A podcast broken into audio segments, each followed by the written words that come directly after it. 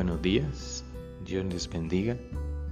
Hoy vamos a hacer una reflexión en el libro de Nehemías, en el capítulo 1, del versículo 5 al 9.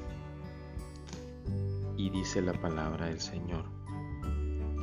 Y dije, te ruego, oh Jehová, Dios de los cielos, fuerte, grande y temible, que guarda el pacto y la misericordia a los que le aman y guardan sus mandamientos. Esté ahora atento tu oído y abiertos tus ojos para oír la oración de tu siervo, que hago ahora delante de ti día y noche, por los hijos de Israel, tus siervos, y confieso los pecados de los hijos de Israel que hemos cometido contra ti, si yo y la casa de mi padre hemos pecado en extremo nos hemos corrompido contra ti y no hemos guardado los mandamientos, estatutos y preceptos que diste a Moisés tu siervo. Acuérdate ahora de la palabra que diste a Moisés tu siervo diciendo, si vosotros pecareis, yo os dispersaré por los pueblos.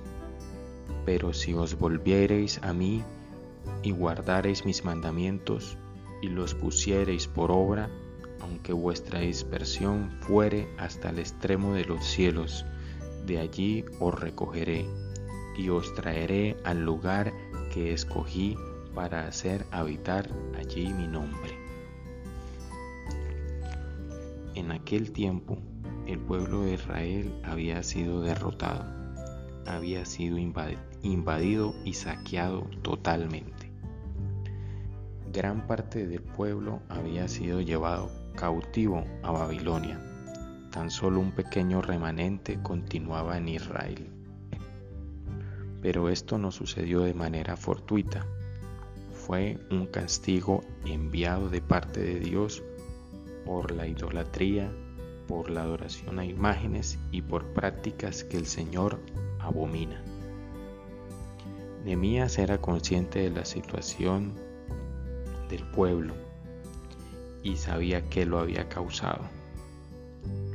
Por eso hace esta oración de arrepentimiento pidiendo misericordia. Es bueno reconocer que cometemos fallas, que no somos perfectos. Y lo más difícil es darnos cuenta de nuestros propios errores. Y cuando se trata de guardar la palabra de Dios, créeme que es en donde más cometemos errores, porque incluso lo dice la palabra de Dios, el espíritu a la verdad está dispuesto, pero la carne es débil. Les invito a reflexionar un poco, a estar a solas y preguntarse, ¿en qué he fallado a mi Dios? ¿Qué cosas he hecho que no le agraden? Y cuando identifiques esas cosas, ve al Señor y pídele perdón, que el Señor es grande en misericordia. Y si tu arrepentimiento viene de corazón, Dios traerá respuesta efectiva a tu oración. Dios les bendiga.